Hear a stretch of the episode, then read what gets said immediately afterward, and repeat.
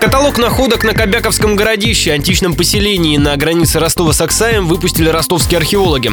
В 300-страничной книге «Миотские древности» описаны несколько десятков артефактов, от кувшинов до украшений. Их нашли во время масштабных раскопок в начале 2000-х.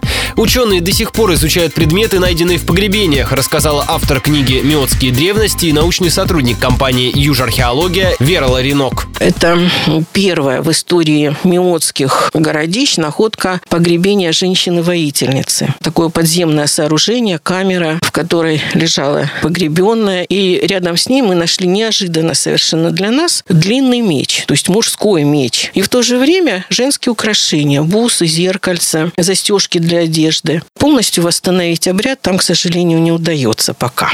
Кобяково городище возникло в X веке до нашей эры. На одном из его трех холмов жили миоты, древние индоевропейские племена. В эпоху бронзы они населяли территорию от Азовского до Черного моря и занимались земледелием. Полное интервью с Верой Ларинок о прошлых и современных находках Кобякова городища слушайте на радио Ростова в 12.30.